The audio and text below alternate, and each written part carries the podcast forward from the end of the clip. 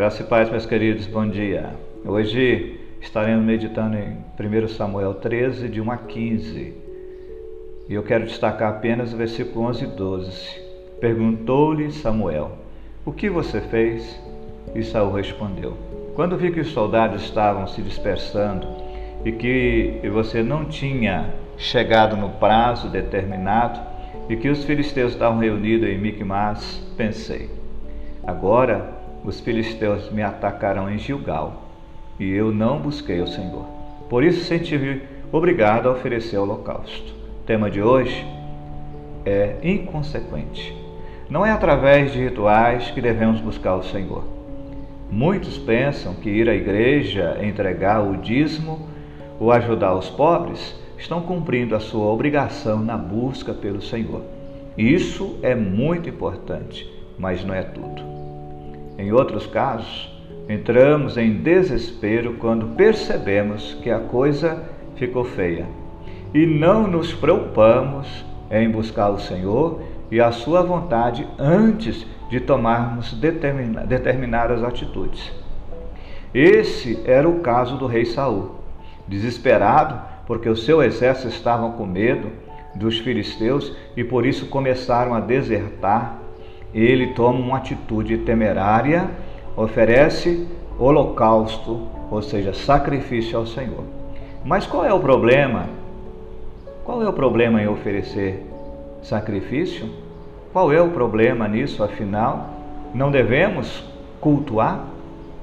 Em primeiro lugar, o problema foi Saul não ter buscado ao Senhor algo que ele mesmo reconhece.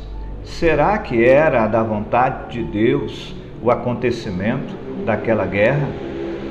Saul, tomado de orgulho, saiu falando aos quatro ventos das prosa de seu filho Jonathan contra os filisteus. Foi totalmente inconsequente, despertando o desejo de vingança dos filisteus.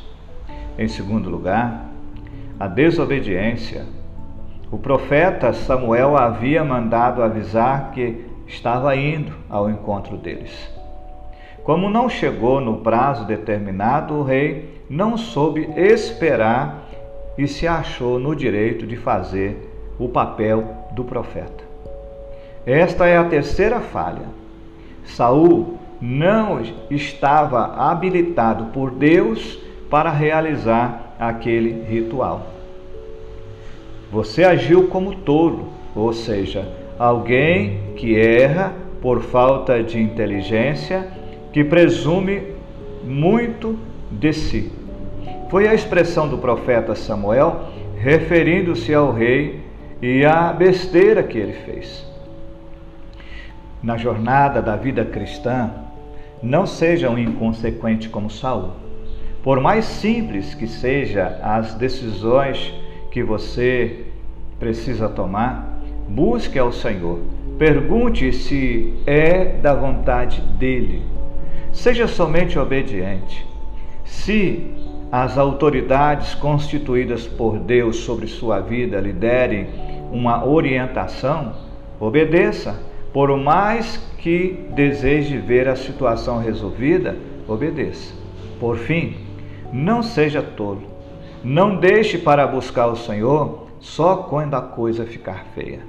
Saiba que não é através de rituais que talvez você nem esteja habituado para realizar, para as coisas acontecerem.